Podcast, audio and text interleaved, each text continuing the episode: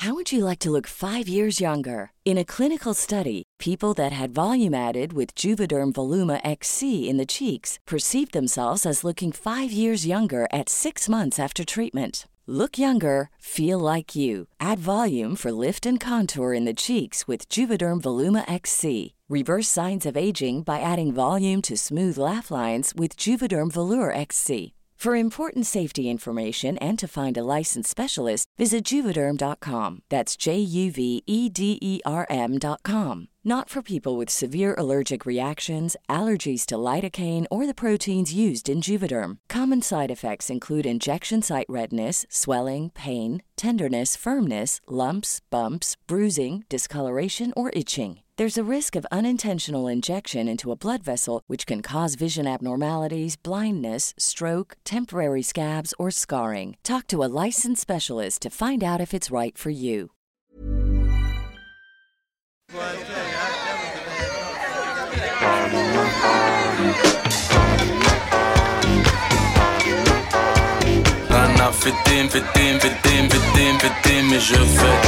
Le sens de la fête, un podcast de Christophe Caillet pour Nick, la radio.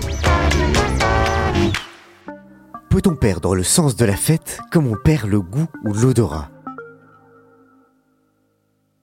Pendant presque deux ans, en club ou en plein air, dans les rues de la capitale, en banlieue, en région ou dans les campagnes, la bringue a été contrainte, confinée, confisquée. Pourtant, la fête, elle renaît, elle renaît toujours. Elle nous rassemble, elle nous transcende, elle nous transporte. En before, en after, de jour comme de nuit, à deux ou à plusieurs, la fête est populaire ou underground, transgénérationnelle, multiculturelle, universelle. Dans ce podcast, on explore la teuf avec celles et ceux qui la font ou qui l'ont faite pour finalement le retrouver, ce sens de la fête. Tu provoques, il y a des préliminaires, c'était le début, c'était les concerts. Je viens pour sentir le public, déjà qui est là pour les concerts, qui va rester, comment on me traite, s'il y a des gens que je connais, s'il y a ceci, s'il y a cela, tu vois, s'il y a une star qui va me faire chier, comme il s'appelle la Gianni, pour me demander un morceau que je n'ai pas envie de passer en pleine soirée. Je faisais des repérages. Et là-dessus, d'être sur scène te donne comme un pouvoir, parce que tu vois les pouvoirs que tu exerces sur les gens qui te regardent.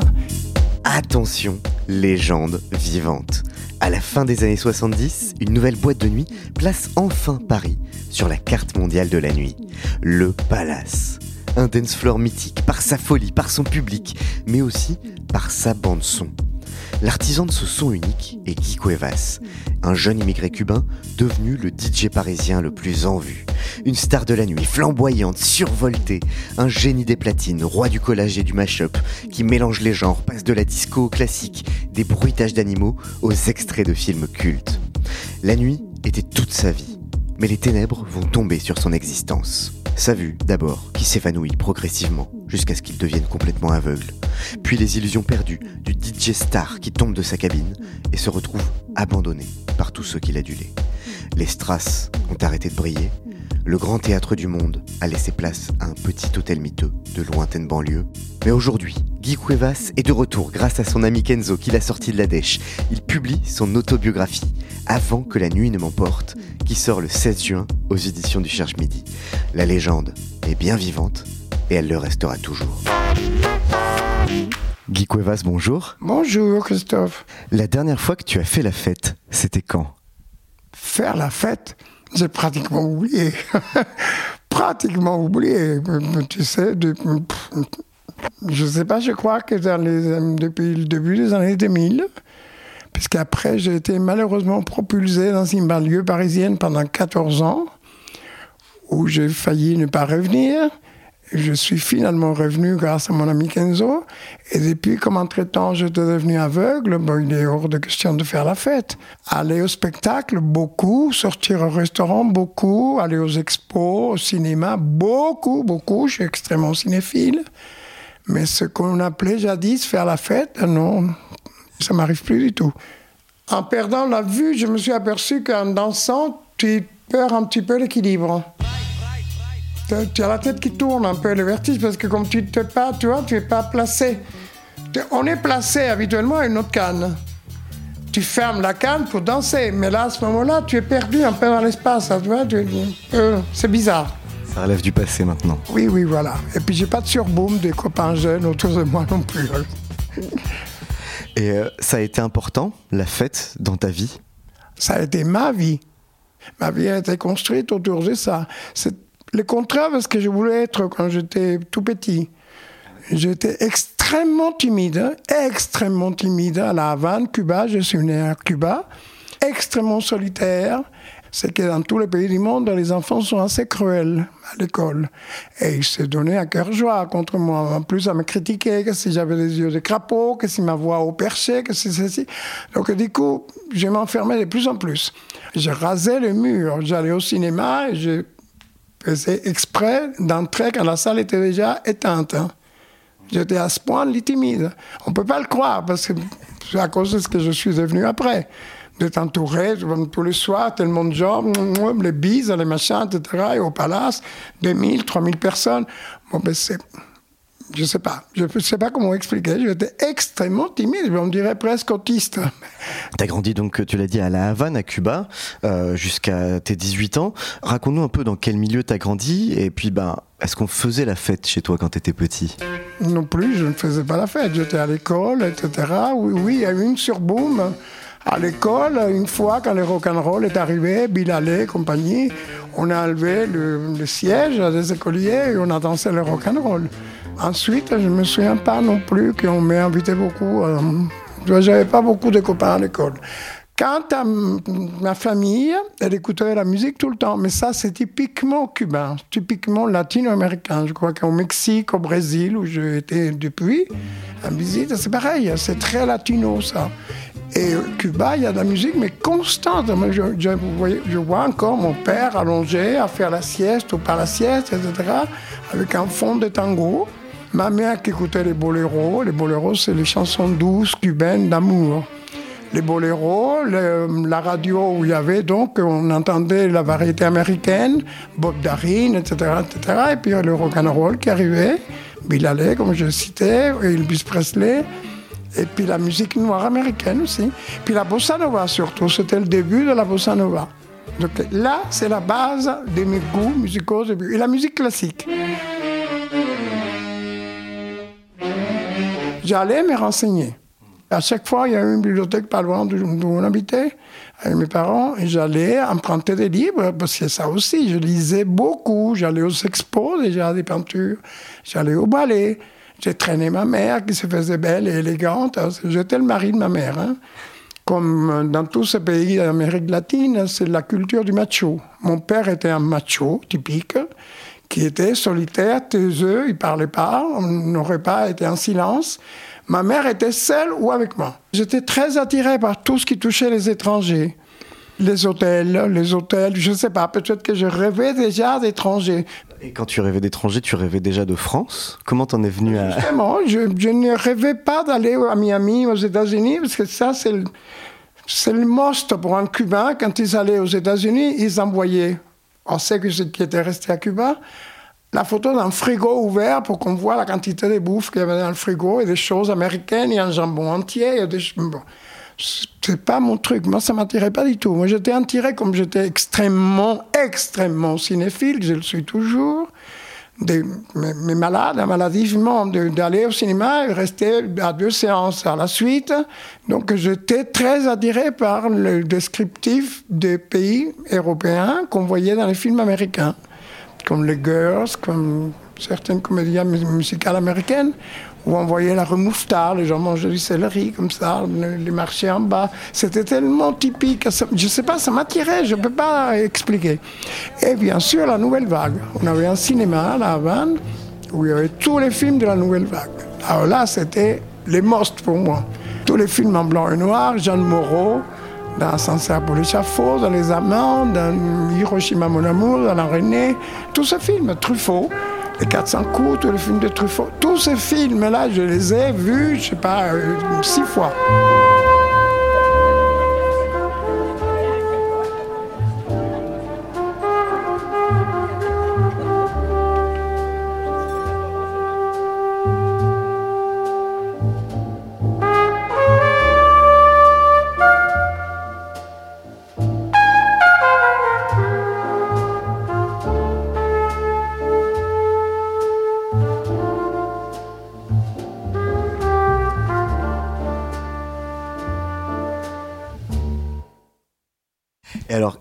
Quelle était euh, l'ambiance à Cuba et à la Havane à l'époque? Est-ce que c'était festif? Est-ce qu'il y avait la fête à la Havane après quand tu as grandi?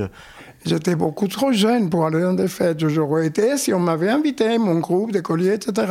Mais je ne peux pas aller dans des fêtes où il y avait que des adultes en train de se saouler la gueule la bière, etc. Voilà, où ça drague, ce qu'on appelle la fête. Je n'y allais pas. Je sais qu'il y en avait, oui, dans tous les clubs, tout le long, comme ça, la mer, les, ports, etc. Oui, j'entendais, où j'entendais chez les voisins, j'entendais que les voisins faisaient une petite fête, ils invitaient. C'était pas le style chez moi. Moi, je n'ai jamais vu, pas une seule fois, une fête organisée chez moi en invitant.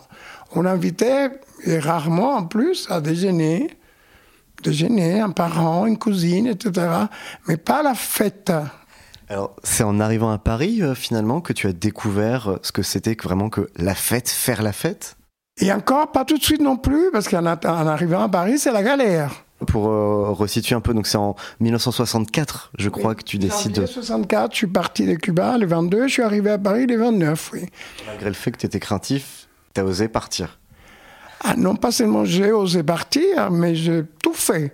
Je ne peux pas expliquer non plus comment un timide comme moi a le culot, les couilles, d'aller, mais, vraiment, c'est comme un combat de boxe, arracher les choses.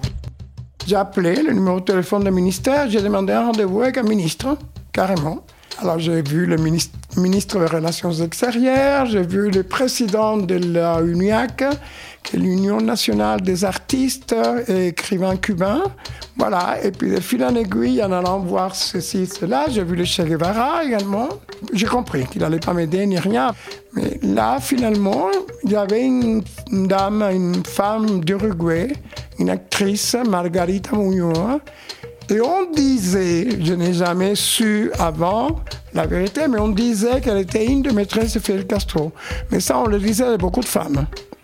Mais toujours est-il qu'un jour, en décembre 63, elle m'a invité pour le, réveillon de Noël avec quelques amis. Rien de grandiose, pas la grande fête, non, un petit dîner simple, modeste, avec euh, cinq ou six convives, tous artistes. Et il y avait moi au milieu. Parce qu'elle avait des vues sur moi, comme j'étais mignon, tout le monde me répétait que j'étais assez beau, donc tout le monde me draguait un peu, tout le monde voulait croquer les petits jeunes. Et moi, je bah, ça m'arrangeait, parce que je me faisais accepter, inviter, etc.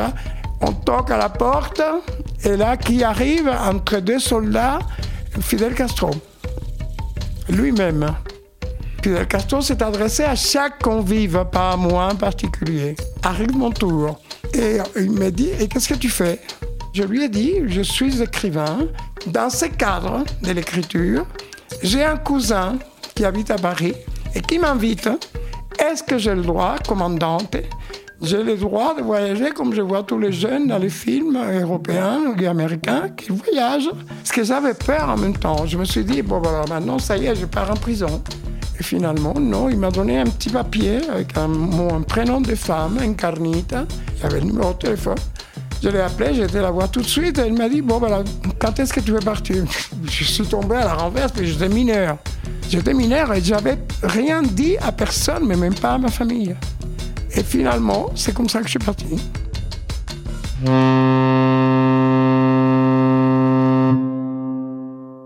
Donc là, il y a eu quand même deux ans de galère à faire des petits boulots. J'ai passé l'aspirateur au BHV au printemps de petites choses, jusqu'à un petit boulot qui a été mieux. C'est par un ami, d'un ami, d'un ami, d'un ami. J'étais à dormir par terre à la cité universitaire, à la maison de Cuba. Comme son nom l'indique, c'était plein de Cubains. En général, tous peintres, tous artistes. Donc eux, ils m'ont dit, mais va voir un tel, va voir un tel. J'ai été voir Severo Sarduy, qui était un écrivain qui était déjà établi en France. Et euh, il travaillait chez du Seuil, aux éditions du Seuil. Et là, ça a commencé à être, à aller mieux pour moi. Parce que ce Sardoui m'a dit de venir, qu'il pouvait me trouver ça pour faire des paquets, les paquets qu'on envoie aux libraires, qu'on envoie à la presse, etc., etc. Donc là, plusieurs de mes passions étaient réunies. J'étais en contact avec les livres, on m'en offrait quelques-uns. Je lisais tout le temps. Rien que l'odeur du papier, j'étais fou de joie. Et puis, ce petit peu d'argent sûr me permettait d'aller beaucoup à la rue d'Ulm, à la cinémathèque, des mégabés, mégabés de cinéma.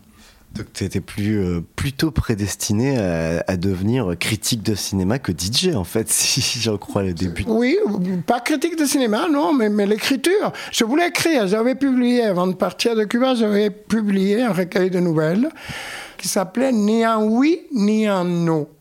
Observaciones El Puente alors à Paris, euh, après, les, après les petits boulots, comment est-ce que tu commences à mettre un pied dans la nuit et dans la fête? Comment tu... Quand je vis Sévro Sardu aux éditions du Seuil, où je faisais des paquets, il a commencé à m'inviter souvent au Café des Fleurs, parce que les éditions du Seuil sont à côté rue Jacob, que j'ai adoré, parce que j'ai vu là une jeunesse à laquelle je voulais ressembler. Une jeunesse qui était fringuée, parce que j'ai toujours été branché mode. Et c'est Bro qui savait que j'allais comme client dans une boîte à rue des Ciseaux à Saint-Germain, le Cherilène, où j'adorais aller me laisser rentrer alors que je ne payais pas de verre, rien. J'étais dans un groupe des jeunes que j'avais trouvé au Café des Fleurs. Et on rentrait, j'adorais la musique, parce que c'était la musique de Londres à ce moment-là, les Beatles, les Rolling Stones, les machins, Julie Driscoll, Donovan, les Suprêmes aux États-Unis. Donc, euh, Sévro en a eu. Il me disait, mais Guy, il faut que tu écrives. Ne sors plus la nuit, ne va plus dans les clubs. Écris, écris tout ça, ton départ, ton arrivée, Fidel Castro, tout ce que je suis en train de dire.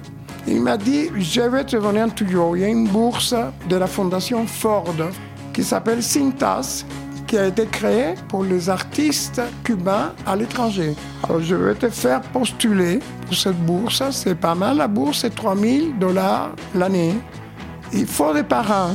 Bon, ben, je vais te servir des parrains et je vais demander à Roland Barthes d'être ton parrain. Roland Barthes, parrain. N'importe qui aurait rêvé de ça, mais c'est des choses qui m'est tombées dessus, comme si c'était mon étoile. Et voilà que je, me suis mis à écrire. Et là-dessus, je suis parti à Lille avec un ami qui, lui, a commencé à être DJ. Lui, il a commencé au Fiacre, rue du Cherche-Midi à Paris, et on l'a embauché là-bas à Lille. Il travaillait au Christina, c'était le nom de la boîte rue de Béthune. Et moi, pendant ce temps-là, ça y est, je me suis acheté avec le premier versement de 750 dollars, s'il vous plaît, une machine à écrire underground vert pomme, et je me suis enfermé à écrire tout le temps. Quand les choses commencent à aller mieux, ben, ça va mieux de tous les côtés. Comment tu es devenu DJ La musique, parce que j'ai commencé à aller comme client au club Le Nuage, rue Bernard Palissy, derrière le drugstore Saint-Germain, à l'époque, qui était un tout petit club, mais tout petit, plus petit qu'ici, où il y avait quatre tables, un bar, une mini piste de danse, mais mini. Et on, si on dansait, on entendait, les toilettes étaient juste là, on entendait tirer la chasse. C'était minusculement petit. Mais j'étais en bout en train, comme je venais justement de l'île avec mon argent. J'étais, plus je m'étais fait un physique. J'avais forgé un physique que je voulais avoir. Justement, j'ai commencé à me raser la tête. J'ai maigri beaucoup. Je voulais être extrêmement maigre. J'ai porté des verres de contact de couleur. Enfin bon, je créais mon personnage. Et je mettais de l'ambiance, parce que là, là aussi, justement, peut-être que j'étais un manque de fête que je n'avais pas fait à Cuba. Et que j'étais en bout en train, j'invitais les gens, je souriais déjà. Je souriais, j'étais naturel, je parlais aux gens, je, me présentais, je suis Guy, comment tu t'appelles? C'est naturel, mais vient de Cuba et d'Amérique. Toute l'Amérique est comme ça. On est naturel, on n'attend pas que quelqu'un nous présente. Est-ce que tu peux me présenter en tel Est-ce que tu peux lui écrire? C'est beaucoup trop compliqué tout ça. C'est très européen, surtout très parisien, très français. Mais c'est une perte de temps. On ne peut pas la nuit, on n'a pas le temps pour ça. Il faut être plus direct, c'est un petit peu plus créatif, plus animal. J'embrassais les gens, j'embrassais sous la bouche ou pas, je les prenais par la main, j'allais danser. Moi, les timides, hein, de Cuba, je suis en train de parler. Moi, j'étais devenu ce personnage-là. Donc voilà, et puis de fil en aiguille, Gérald Nanti, qui était le directeur, m'a demandé de mettre les disques. Alors du coup, c'était à l'époque deux Tepaz. Hein. Tepaz, c'est la marque hein, des platines de cette époque-là. Deux Tepaz avec le rond au milieu pour mettre des 45 tours. Mais il n'y avait pas de budget pour acheter les disques. Donc acheté mes disques au plus. On m'avait montré les puces de Clignancourt, ça m'arrangeait tout à fait. Parce on avait des lots, des disques, je crois, pour 3 francs. Ça coûtait rien. Et les vêtements non plus. Donc je passais des journées entières au plus. Accessoirement, j'allais chez Symphonia, aux Champs-Élysées aussi. Et chez Vidal, qui a disparu, bien sûr, c'était juste la place Saint-Germain-des-Prés. Parce que là, il y avait non pas seulement tout, les variétés françaises, américaines, etc., les rock and roll, tout, tout était par catégorie de musique. Mais il y avait un rayon qui attirait mon attention.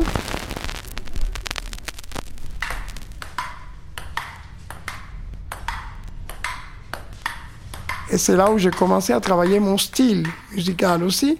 Il y avait un rayon de bruitage et de musique de film. Alors là, comme je suis cinéphile, l'un m'a amené vers l'autre. Ces supports artistiques m'ont inspiré pour la musique à ce moment-là. Donc effectivement, là, j'ai eu l'idée de répliquer un petit bout de dialogue. J'ai mis des bouts, le mépris, le mépris, la boîte de Bardot au début du mépris, le film de Jean-Luc Godard, où elle est toute nue en cinémascope, où Michel Bouquet a un chapeau cloche à côté sur le rebord de la baignoire, et elle lui dit Tu aimes mes jambes? Tu aimes mes fesses, Paul? Comment tu trouves mes fesses ben, J'ai rajouté ce petit bout de dialogue, tu vois, par-dessus la musique. De chants d'oiseaux exotiques euh, d'Amérique euh, du Sud, etc., que j'ai calé par-dessus. Barry White avec des oiseaux exotiques, c'est sublime. Toutes mes folies, je me permettais tout. Quelqu'un qui se brosse les dents, à un moment donné, on entend le robinet, l'eau, mais je mettais par-dessus un morceau. C'était à la main que je connaissais mes disques par cœur. Parce que c'était d'abord mon plaisir. J'éprouvais déjà du plaisir à savoir la tête que les gens allaient faire le soir quand je faisais Fais-moi mal Johnny de Magali Noël, euh, des choses de Boris Vian, des, mais des trucs insensés. Quand tu commences à faire le DJ à la demande de, de Gérald Nanty, qu'est-ce qui t'attire là-dedans? De rendre les gens heureux les rendre moins timides, parce que visiblement, j'étais passé par là. Et je voyais qu'ils étaient plus que timides, les, Français un peu coincés. Disons-le, je dis le mot carrément, ils coincés. En plus, ils n'ont pas l'oreille musicale trop développée. La France est un pays de lettres, d'écriture, de littérature. C'est pas vraiment un pays de grands musiciens de grande musique. À ça, par contre, en Amérique, mais n'importe qui, d'Américain du Nord ou du Sud, on a la, musique à l'oreille, même sans apprendre. On joue des percussions sur des boîtes de petits pois dans la rue. Donc, j'ai découvert, puisque je ne le connaissais pas jusque-là, mais j'ai découvert le club, ces ambiances. J'avais connu au Sherilyn. Mais je me suis dit que je pouvais faire ça, parce que j'avais vu le disjockey du Sherilyn passer des choses que j'ai adorées. Et je me suis dit, ah ben, je peux faire ça, mais à, mon, à ma source. Et c'est dur de faire danser euh, les Français qui sont si coincés? Ah ben, C'est parfaitement très dur. Il faut vraiment les violenter, les violer, les prendre par la main, ou alors ils se laissent aller s'il y a beaucoup de gens qui sont en train de faire la même chose. C'est un peu comme des moutons. Les Français, ils vont si la piste est pleine. Voilà, mais jamais il ira le premier. Jamais, parce qu'il a trop peur du candidaton, de la critique, de faire le ridicule. Toutes ces valeurs qui sont complètement cons quand on sort la nuit, qu'on danse bien ou mal. Comment tu as découvert euh, la musique disco? Parce que tu nous parlais de la musique qui venait d'Angleterre, mais après, comment, comment tu vas chercher euh, d'autres musiques? Curiosité, c'est le mot-clé de ma personnalité.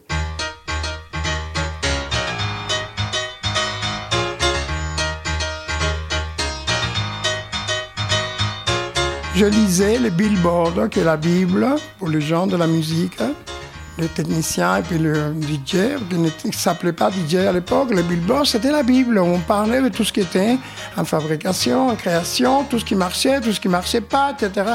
Quand je suis parti à Lille, on écoutait Radio Luxembourg, la radio de Luxembourg. Donc on écoutait, mais tous les hits, j'étais très attiré par tout ce que j'écoutais en plus, Gillouville, dans la Manche, où on habitait, euh, était trop près de New Jersey. De New Jersey, non, de Jersey. Jersey, l'île. Donc on allait à Jersey, qui fait partie de la Grande-Bretagne. Donc là, on avait des tonnes de disques pareils. Alors là, j'ai commencé à acheter.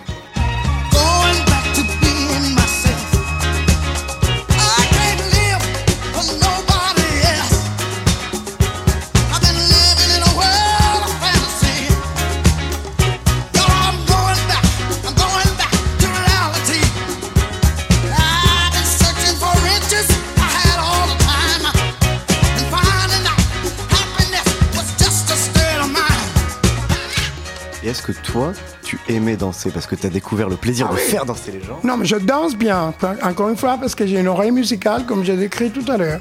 Ce qui n'est pas typique de moi, c'est tout, tout américain. Les Américains du Nord à New York, les gens dansent tous bien. Et en Amérique du, du Sud, pareil, j'étais au Brésil, j'étais dans des endroits au Mexique, mais j'ai vu les gens danser, tout le monde danse bien. Je danse très bien, oui. Hmm. Et puis je chante pas mal aussi, pareil, je fais des disques aussi.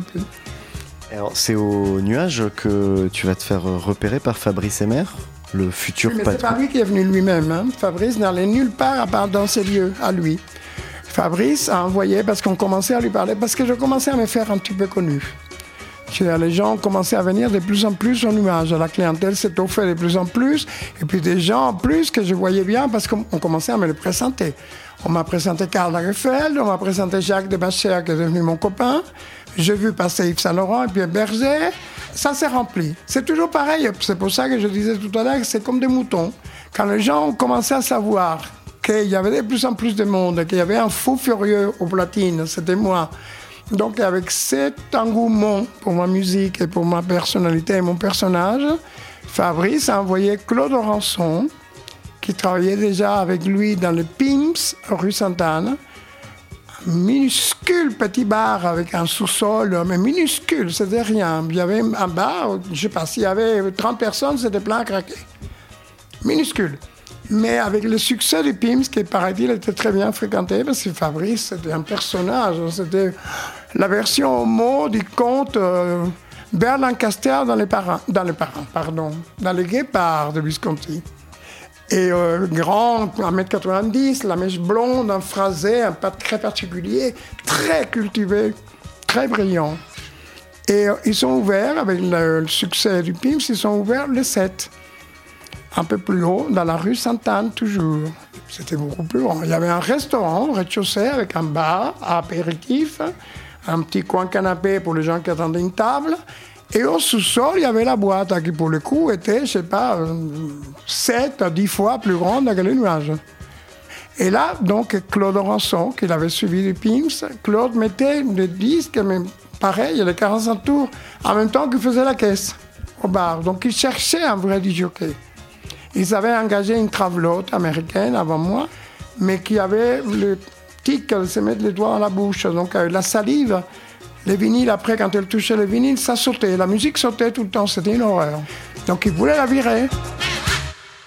Et donc, tu vas devenir euh, le DJ du set, cette boîte de nuit ouverte par Fabrice Emer, et c'est un, peu, euh, c'est un peu les prémices du palace, là. Complètement, oui. C'est avec l'énormissime succès mondial du 7, déjà parce qu'il y avait le restaurant. Donc ça crée un mélange, un melting pot de clientèle qui a été visiblement que c'est ce qui a marché aussi. Il y avait beaucoup d'Américains également, beaucoup de mannequins américains, les agences des mannequins, très beaux, hommes et femmes. Parce que le 7, évidemment, c'était un club fréquenté surtout par des homos, mais déjà au restaurant, il y avait tout le monde, femmes, hommes, chiens, de tout le monde.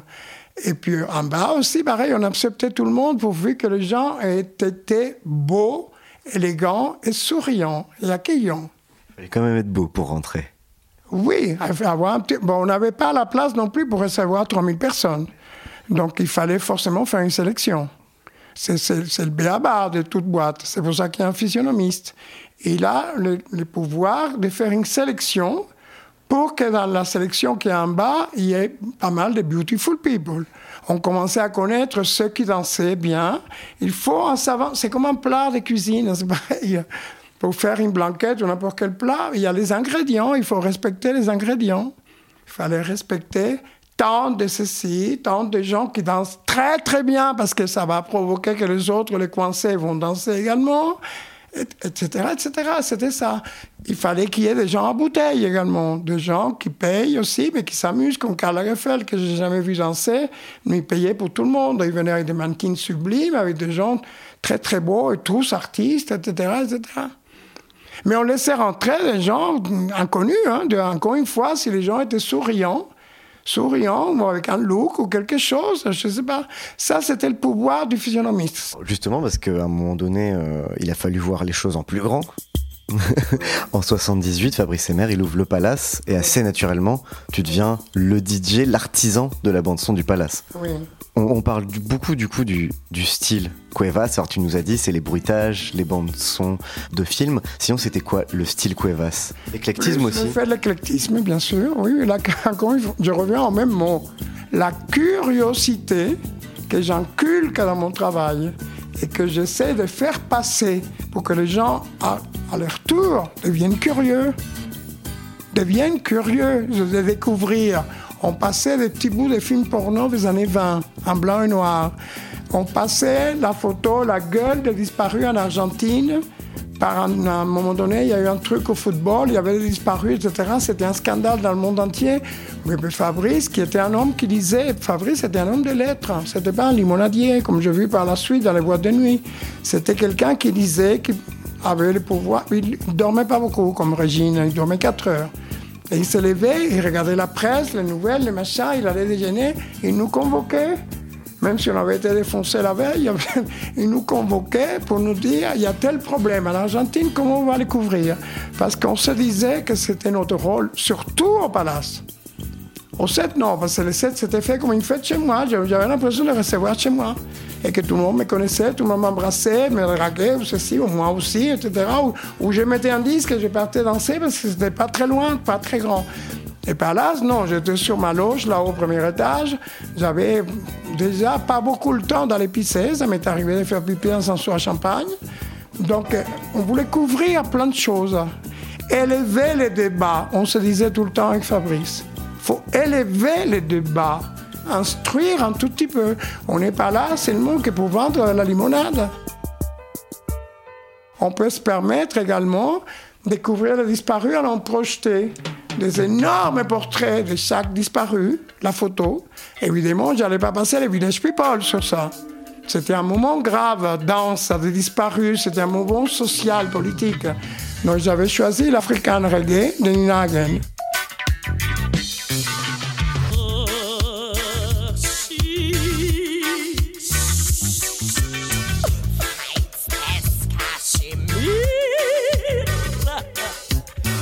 Les gens étaient consternés. En plus, il y, en avait qui pleuraient. Les gens ont applaudi. Et ça, c'est ce qui me faisait bander. C'était mon moment là. De, voir la réaction des gens à toutes mes trouvailles. Mais pourquoi? Parce que ça passait par mon intellect. Il n'était pas question pour moi d'aller écouter les hit parades, les, morceaux qui se vendent le plus, parce que c'est un jockey vendeur qui les a choisis, et pour acheter les parades qui est affichés dans les boutiques. Bon, loin de moi. Moi, c'est moi qui faisais mon choix. Et puis je voulais aller en tous les sens. Noir, blanc, jaune, tchétchène, la musique de Dervish Turner, les scabs. One,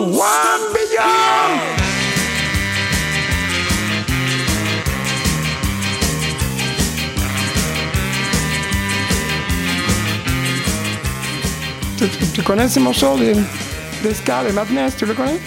Ben voilà, ou sinon, la petite Lio, banana split, machin. Mais tout mélangé, un morceau de salsa, un petit bout, j'écoute de la musique soul François Hardy, un petit bout de Jonas, parce que j'adore Jonas, un petit bout, un petit bout de West Side Story, tu vois, ou, ou pom pom pom pidou, c'est tout, coupe.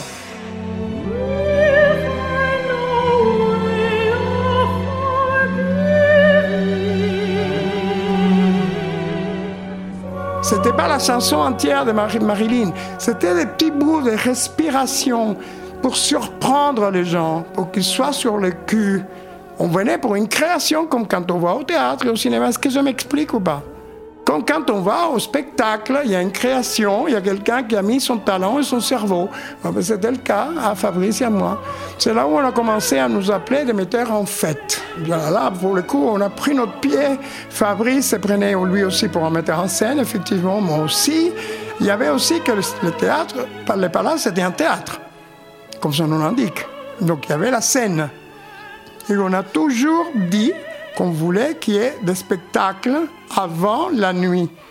La nuit commençait à 11h du soir, mais à 8h, 8h30 ou 9h moins quart, il y avait toujours des spectacles. Et c'est comme ça qu'on a vu la constellation des stars qui se sont produites au palace. Tous les styles de musique également. Gainsbourg avec sa Marseillaise.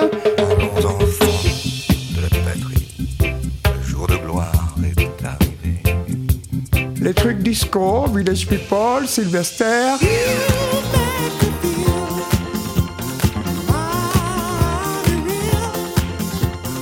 qui était un garçon qui chantait divinement bien, extrêmement kitsch, aucun, aucun goût, très mauvais goût, avec deux filles qui étaient deux baleines, les Two Tones of Joy, qui chantaient It's Raining Men.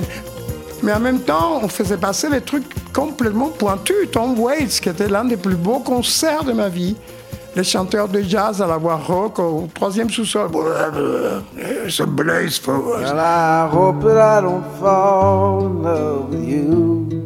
C'était un des plus beaux concerts que j'ai vus. Éclairé par un lampadaire simplement avec un écran dans le fond dans lequel on voyait des vues de New York ou de Los Angeles, etc. Donc il y a eu tout- les premiers concerts de Prince.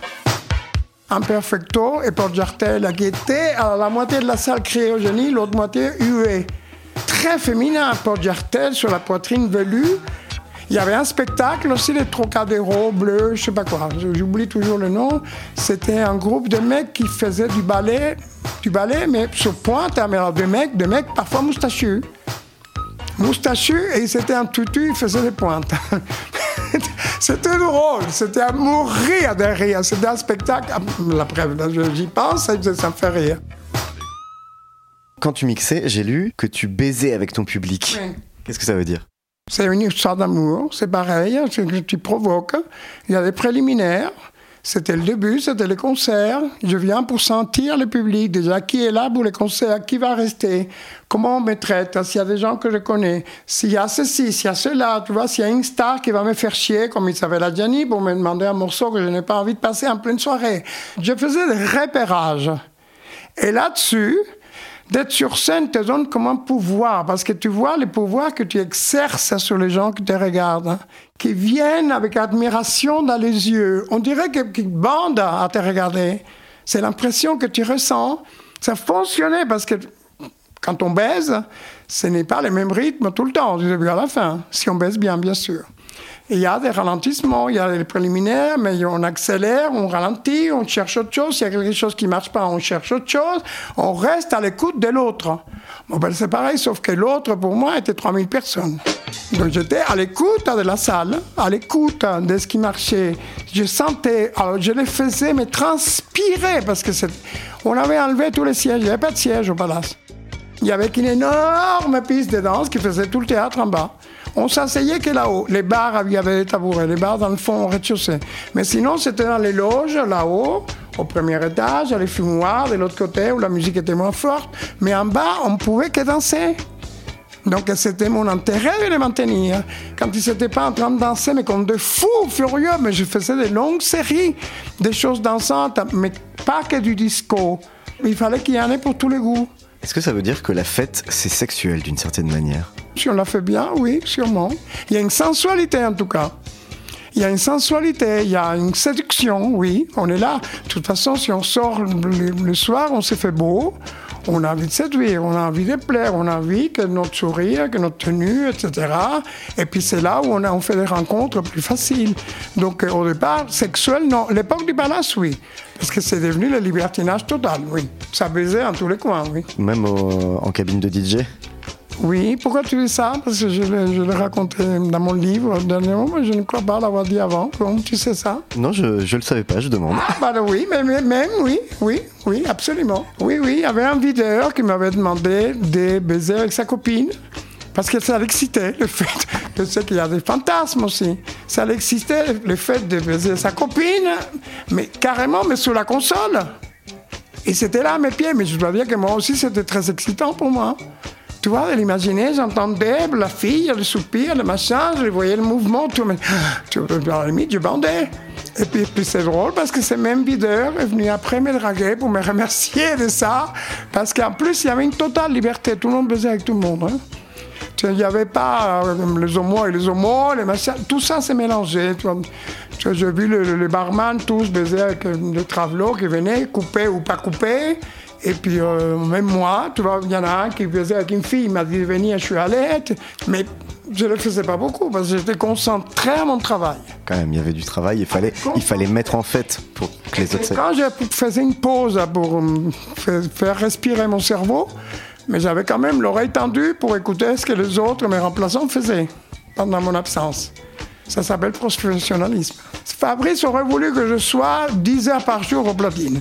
C'était infaisable. C'est pour ça que j'ai commencé à cramer. Parce qu'entre l'après-midi, où je, dormais à peine, entre la cocaïne et le fait que mon cerveau travaillait tout le temps, je me réveillais, comme disent les musiciens. Moi, c'est pareil. hein. Tout, tout d'un coup, une idée me venait d'un vieux morceau pour le mélanger avec Pepsi. Et je me levais pour chercher dans mes vinyles, même à 8 heures du matin.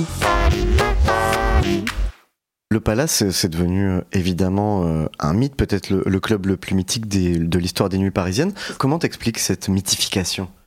Ben, parce que c'est quelque chose qui n'avait jamais existé. Même le studio 54 à New York, c'était dans un studio de télévision. C'était déjà plus grand que n'importe quel club à New York. hein. Il n'y avait pas une scène, c'était pas un théâtre, il n'y avait pas la profondeur. Le palace était mais- mais 20 fois plus grand que le 54. Et avec toutes les possibilités, ça nous permettait de faire plus chic, plus élégant, plus, plus pour les goûts européens. Vous aviez conscience à l'époque, euh, toi, et Fabrice Emer, d'être en train de construire un mythe ou vous étiez dans l'instant présent Mon mythe, non. On n'est même pas sûr que ça va marcher. On était mort de trouille. On a tout fait, on a tout fait. On s'est dit, normalement, ça ne devrait marcher. Non, non, mais on a, on a vu, on a vu, effectivement. On aurait été idiot de ne pas comprendre.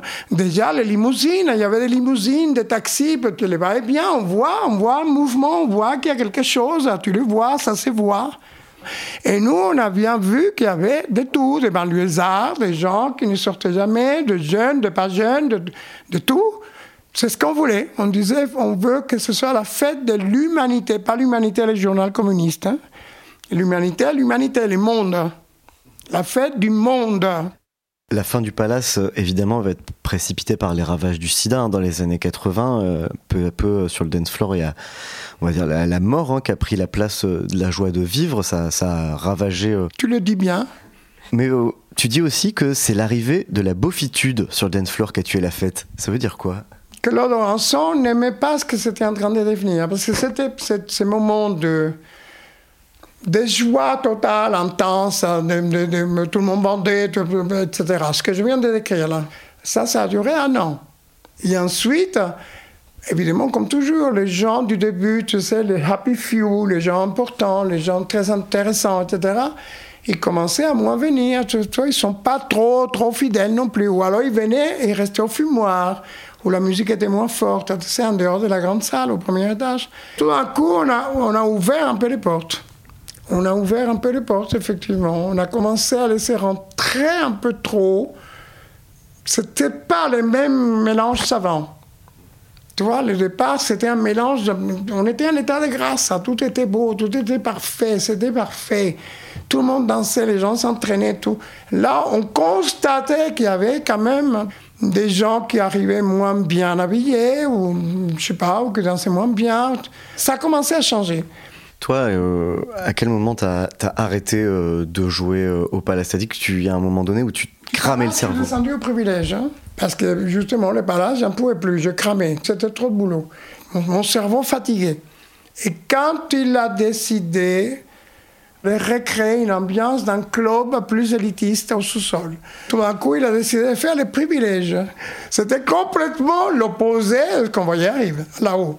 Et surtout qu'il avait dit, on, on laisse rentrer la fête de l'humanité, tout le monde, la fête du monde. Et là, tous les gens du haut ne pouvaient pas descendre en bas.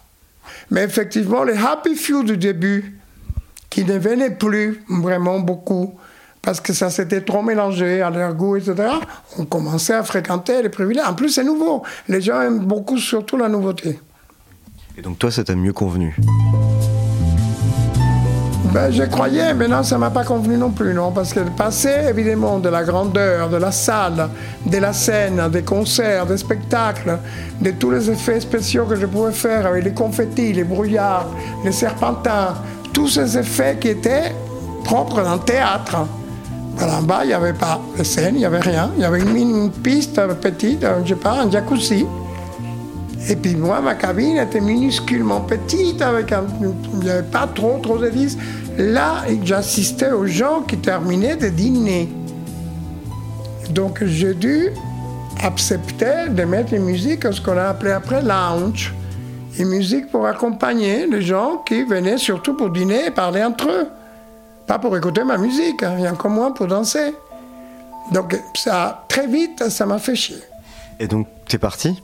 Je trouvais que pour accompagner les gens qui dînaient, qui bouffaient, qui se regardaient, qui parlaient entre eux, ça ne nécessitait pas que je reste cloué à mes platines. Donc j'avais fait moi, c'est moi qui faisais musique, enregistrée dans des cassettes, j'ai passé la cassette et j'allais derrière boire un café à la cuisine du restaurant, papoter un peu avec les employés, rigoler, etc., me mettre en forme moi aussi, boire une coupe de champagne, etc. Peut-être que Fabrice m'avait fait, je dis peut-être parce qu'on n'a jamais su. Le tout est que quand je suis arrivé derrière pour boire mon café, il est arrivé comme une trombe pour gueuler, chose qu'il avait jamais, il avait jamais osé son ton de voix pour me parler. Il avait un respect total de, mes choix, de tout. Et là, c'était, il n'y a qu'une star ici, c'est moi, tu l'entends? Et moi, je suis cubain, hein, donc en tant que cubain, j'ai le sang chaud, le sang latin, j'ai les couilles qui montent à la tête. Donc là, j'ai rien dit, professionnel. Je suis retourné à ma cabine, j'ai mis les disques, j'avalé ma bille. Et le lendemain, j'ai apporté ma lettre de démission. Mais t'as quand même euh, continué à graviter dans le monde de la nuit, parce que t'es devenu directeur artistique des Bains-Douches, et puis du, Ensuite, oui, et oui, puis du. Barrio Latino. Ensuite, après, non, non, ça a été en 85. hein. Donc, c'était trois ans et demi après. Pendant trois ans et demi, j'ai tourné dans des films, surtout, et euh, les musiques des défilés. Et comment t'es revenu euh, au monde du club? Et Hubert Boukobza qui avait pris les bains. Et euh, il a demandé à ce qu'on me contacte, un peu comme l'histoire de Fabrice, qui a demandé qu'on me contacte. Mais euh, je lui ai dit hein, qu'il était hors de question que je mette les disques. Déjà, j'ai commencé à avoir des problèmes de vue. Donc je voyais, je reconnaissais moins bien les gens, parce que les boîtes de nuit sont très tamisées, beaucoup trop. Ce que j'avais vécu au palace, cette immensité, cette grandeur, cette chose qui est devenue mythique. Donc je ne me voyais pas être disjockey dans une cabine minable, poussiéreuse, mal nettoyée, qui était derrière sur les côtés, où on ne me voyait même pas, avec un clientèle qui était à mon goût un peu bizarre, un peu spécial. Mélangé, oui, mais pas mélangé dans le mieux non plus. Il y avait beaucoup de sales tronches hein, quand même quand je suis arrivé au, au. Petit à petit, Hubert Boukobza, encore une fois, a commencé à offrir beaucoup de coke à tous ses clients pour les faire venir. Alors évidemment, ça fait venir tout le monde. Quand tu leur offres des bouteilles, quand tu offres des lignes, etc., tout le monde était là, oui. Mhm. Au Bains-Douches, en tant que directeur artistique, est-ce que quand même la fête était joyeuse pour toi? Ah oui, non, à un moment donné, oui, oui, non. Bon, il y avait des moments où, où c'était emmerdant. hein. Comme par hasard, il n'y avait personne. Parce que c'est- le banc de douche, ça n'a jamais marché non plus comme le début du palace. Il n'y avait, pas, la grandeur, il n'y avait pas ça. Mais il y, avait des, il y avait des soirées où il y avait beaucoup de monde, des beautiful people aussi, des gens importants. Donc c'était bien quand c'était plein, quand les gens dansaient. Et on a eu quelques fêtes que j'ai organisées. J'ai organisé des soirées cinéma. Je m'inspirais de certains films, Le train Bueno Mes Désirs. J'ai recréé une scène dans la piscine. Je faisais passer sur la scène Armand Altaï qui a chanté. Ou de- des choses comme ça, des gens qui faisaient des bœufs, Kit Créole, un des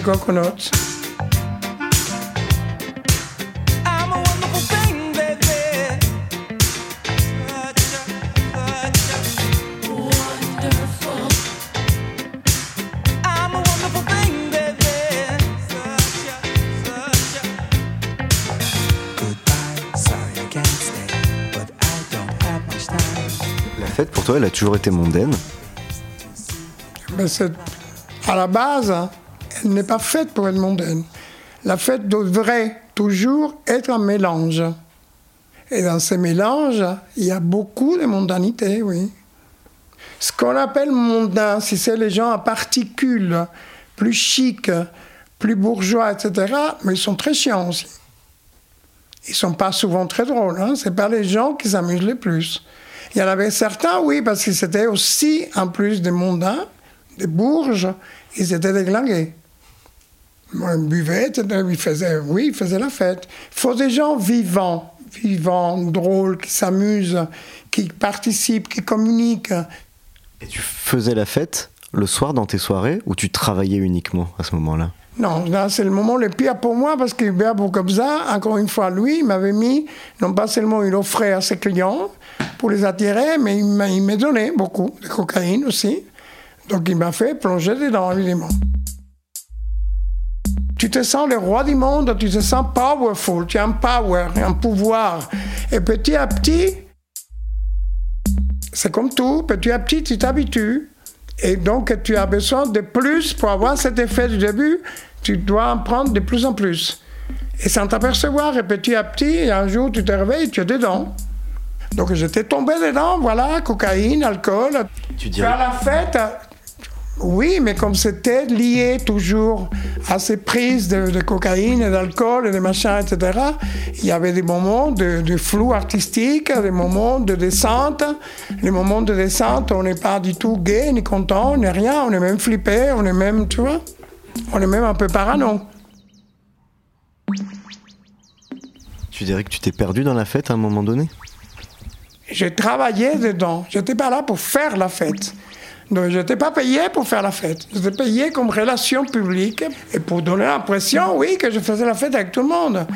Mais j'avais arrêté même de prendre par la main pour aller danser. Je très peu dansé au bain. Ensuite, il y a eu le club, le Niels, un tout petit peu, qui était un endroit pourri, où je suis resté un mois et demi. Ensuite, il y a eu le club de l'Arc. Là, je suis resté un peu plus, deux ans et demi. Et là, c'était pas du tout ma cam. hein. C'était, c'était le genre de boîte où il y a déjà un seau de champagne avec une bouteille. Quand on arrive, la boîte est vide. hein. Et c'est pour aguicher les michetons. Tu vois Alors, du coup, il fait venir des mannequins ou des filles qui sont toutes elles là en train d'attendre qu'on leur offre une ligne pour faire une pipe dans les toilettes ou quelque C'était un peu sordide. hein. Et le tout dernier, c'était le Barrio Latino. Moi, je suis arrivé en septembre 99 et je suis reparti en 2002. L'endroit était sublime, extrêmement beau, même, même aussi beau que le palace. Parce que ça avait été construit par Eiffel avec un- une verrière sublime qui éclairait dans la journée. Parce qu'il y avait un restaurant au premier étage, il y avait un, bar pour fumer les cigares, avec des fauteuils en club, cuir à vanne au deuxième. Le troisième étage, c'était celui dont je m'occupais, le salon VIP. C'était somptueux. Et en bas, il y avait, ils sont, ça avait fait comme le palace. Très peu de canapés autour et la piste énorme au milieu. Et la musique, typiquement, mélange des, des musiques américaines dansantes avec latino-américain, cubain, salsa, tango, mexicain, tout, tout ce qui était latino. Il y avait de vraies soirées latino à Paris? Ah, Il y avait dans plein d'endroits, mais moi je n'y fréquentais pas. J'ai été habitué avec Fabrice que nous étions dans les meilleurs lieux de la capitale. Donc à quoi ça servait d'aller dans d'autres lieux? Et alors toi, quand est-ce que tu vas arrêter de travailler dans ce monde de la nuit? Comment ça se passe à la fin? Oui, non, parce que là, je ne voyais plus du tout. Et là, je perdais de plus en plus ma vue. C'était beaucoup trop tamisé. C'était la grande mode. Le, le Bouddha Bar, la Concorde, tous ces endroits, les bars fly, mais on voyait rien. Mais pour moi, mais je ne voyais rien. Je ne reconnaissais pas les gens. J'avais besoin d'aide au Barrio Latino. Les employés, ils voulaient que je m'en aille pour prendre ma place. Comme j'avais besoin d'eux, parce que je ne reconnaissais pas les gens, dis-moi quand tu vois un tel et tout, ils me voyaient travailler avec le calepin, avec mes adresses, là. Donc, bon, ils commençaient à se foutre, se foutre de ma gueule. Si je demandais un verre et on me cachait le verre au bar, c'était un truc comme, comme, j'avais connu à La Havane avec mes copains écoliers. Puis surtout le patron qui arrivait le soir sans dire bonjour, ni aux employés, ni à la clientèle, ni rien, s'adressant carrément au barman, combien on a fait? Donc tout ça, c'était pas mon style, je n'étais pas habitué à tout ça. Et l'un dans l'autre, bon, ils se sont fatigués quand ils ont cru qu'ils m'avaient volé suffisamment mon carnet d'adresse. Et à un moment donné, on m'a dit que c'était pas la peine de revenir. Et là, j'ai perdu tout. Du jour au lendemain, je suis tombé du cinquième étage au quatrième sous-sol. J'ai perdu ma superbe, j'ai perdu tout, tout, mon appartement sublimement décoré. Ça devait durer trois mois parce que j'ai été propulsé à Thiers, en banlieue, la banlieue sud, qui est horrible, où il y a quel cimetière qui est célèbre à cause des morts de la canicule en 2003. C'est dans le Val-de-Marne, ça, tiens. Oui, absolument. En plus, j'habitais même pas Thiers. J'habitais la banlieue de Thiers, la RN7. Mon hôtel, c'était un hôtel hein, avec une chambre meublée. Donné sur la RN7, quatre voies, toute la journée, toute la nuit, comme ça, de voiture. Puis là, j'ai commencé à perdre sérieusement la vue. Tout le monde m'a abandonné, ça c'est normal. Quand tu ne tiens pas l'actualité, tu n'as pas un poste important où j'invitais tout le monde, dont ils se mettaient à côté de moi pour les photos dans la presse, où j'offrais des verres, où je pouvais faire rentrer sans payer. C'était très intéressé. Tout le monde le sait, ça. hein. Mais là, je l'ai vécu dans ma chair.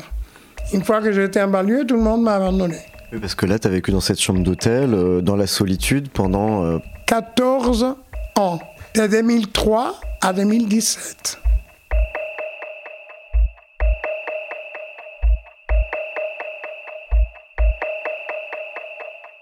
Quand j'ai été repêché par Kenzo, et Kenzo, qui a tout compris, a dit non, il faut le sortir de là.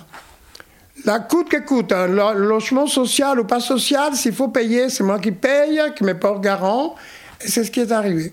Est-ce que dans cette période, tu, tu réalises d'une certaine manière euh, la part de superficialité qu'il y avait dans le monde de la nuit, du, du faux qu'il peut y avoir dans les relations qu'on a, que tu as tissées que je réalise, c'est que je le vis dans ma chair et que ça me blesse. Et que je suis en totale dépression et que j'ai dû voir un psy pour accepter ce que tu viens de dire si bien, mais pour accepter en même temps ma cécité qui arrivait en même temps et l'abandon, que j'étais seule et que personne m'appelait. J'ai lu que ta cécité était due au laser du palace. Non, c'est pas dû au laser. Le laser n'a pas aidé, bien sûr, c'est évident. Mais il n'y a pas que le laser, mais tout. La, la fumée, la fumée, la poussière, la neige carbonique pour faire le brouillard, tout ce qui est l'ambiance, euh, l'ambiance de la nuit. Y compris le laser, parce que le laser, c'est la première fois, même à New York, on n'avait jamais vu ça. Ça aussi, c'est pour ça aussi que le palace était unique. Par-dessus les têtes qui écrivaient des choses en l'air. On pouvait écrire, mais c'était de, la science-fiction. On- Nous, on s'amusait à faire ma plus belle histoire d'amour, c'est vous, la phrase de Barbara. Est-ce que tu estimes avoir euh, sacrifié ta vie pour la fête? Mais sacrifier, non, parce que quand j'ai commencé, je me suis pas dit je, je vais me sacrifier. Pour ça, je l'ai fait de bonne, volonté. Et au contraire, youpi, youpi, oulala, j'étais ravi, fou de joie. J'étais fou de bonheur de faire ça, fou de bonheur, mais je remercie à genoux la vie de m'avoir permis d'avoir rencontré quelqu'un, un être comme Fabrice Maher surtout. Cet amalgame de création tout le temps, d'être hystériquement en train de chercher toujours pour plus, plus, mais toujours dans l'intérêt du public. Donc je ne peux pas parler de sacrifice. Peut-être simplement quand je pense à ma vie privée, oui, il y a des gens parmi les gens qui travaillaient la nuit aussi qui ont créé des familles. Mais moi, rien, j'avais pas de vie, j'avais déjà pas de temps pour moi-même. Donc j'ai jamais voulu être en couple, donc je le paye maintenant. Regarde, j'ai 76 ans et je suis tout seul. Il est 15h55. Tu as vu, il y a mon Google Home, mon robot, qui me permet, parce que je ne voyais plus le CD non plus, pour écouter la musique, mais comment trouver un CD de musique, comment savoir qu'est-ce que je voulais écouter. Depuis que j'ai découvert Google Home, c'est génial, mais j'écoute tous les nouveautés, les vieux morceaux. C'est c'est génial. Et puis il me célèbre mon anniversaire, je lui dis bonjour le matin, il me dit bonjour Guy. Je suis là pour vous aider. C'est une compagnie, sans les mauvais côtés. Est-ce que tu as des regrets? Non, parce que même ce que je viens de décrire, d'être seul malgré moi maintenant, c'est ma vie et puis c'est tout. J'accepte et puis je vois les bons côtés. hein. Je, je peux que remercier la vie que malgré ces 14 années, Kenzo m'a encore remis ici. C'est plutôt joli, non? C'est très beau. Donc voilà, je ne vois pas, hein. mais je sais où sont toutes les choses. C'est moi qui ai décidé. Ça te plaît? Oui. C'est très, c'est décoré avec bon goût. Merci. Qu'est-ce qui peut tuer la fête? Qu'est-ce qui peut la tuer? Mais on me dit qu'elle n'existe plus, d'après ce qu'on me dit aussi. Pour les jeunes, il y a les raves, cette nouvelle sorte de fête euh, qui est complètement autre chose avec une musique techno. Poum, poum, poum, poum, poum, musique techno. Ça mélange aucun, je ne peux pas. Et ensuite, à les discothèques, ah, mais bien sûr, elles ne sont plus du tout ce qu'elles sont parce qu'elles sont trop chères. Parce que ça, le palace, encore une fois, avec tout ce qu'on donnait, la grandeur, toute l'invention, la création, ça ne coûtait pas cher.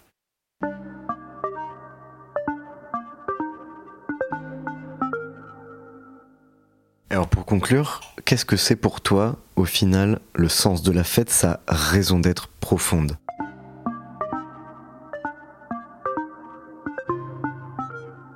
Encore une fois, je ne me suis pas posé ce genre de questions au début. Tu vois, on m'a dit de venir. J'étais en bout en train, j'étais ambianceur, j'avais- j'étais heureux d'être à Lille, j'avais de l'argent, j'étais bien habillé, beau, on me draguait, etc. J'ai commencé moi-même, j'étais de bonne humeur, j'étais content. Mais je ne me suis pas dit, je vais créer la fête. On a suivi nos envies, point.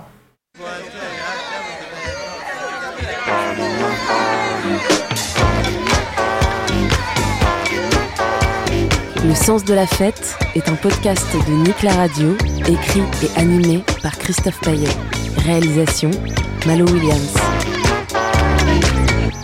Si tu devais choisir euh, un seul morceau de musique pour faire la fête, pour faire danser les gens, Ah, non, non, non. Justement parce que ça serait le béaba contre moi, contre mon style, contre mon mélange de musique et de machins. Déjà, si tu m'as dit un morceau de musique, je couperais ces morceaux de musique en cinq. Pour mettre des petits bouts d'autres choses, tu vois? Et alors si tu devais choisir cinq petits morceaux pour conclure cette interview, Un mélange, un mélange, j'en sais rien, mais un truc disco, un truc disco comme ça, bien potage, que j'aimais bien, qui n'a pas de dignité, comme Sylvester, You Make Me Feel.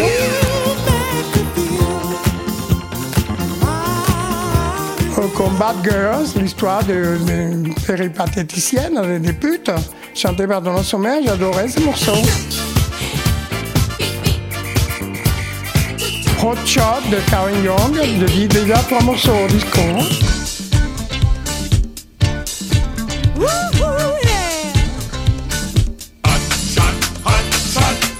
Puis alors un morceau plus jazz, comme je dis tout à l'heure, George Ben, George Ben le brésilien, ou George Benson qui est passé sur la scène.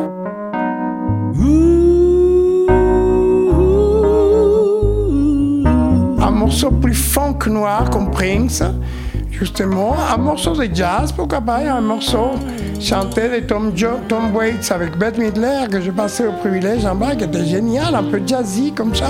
Stop me if you've heard this one. I feel as though we've met before.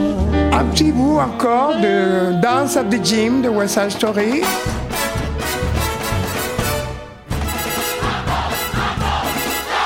Je faisais la fin du palace avec des, choses euh, qui attiraient encore plus l'attention des films. Quand je suis revenu de New York de voir Apocalypse Now, les hélicoptères qui étaient mis par-dessus les Valkyries de Wagner. C'est un morceau de Wagner, le compositeur allemand. Et ils avaient mis par-dessus les hélicoptères au Vietnam, dans le film hein, de Coppola. Et vous voyez la voix du personnage principal à la fin qui dit Vietnam, shit. C'était ça la fin, et puis au moment où il disait shit à l'unisson, toutes les lumières s'éclairaient. C'était la fin.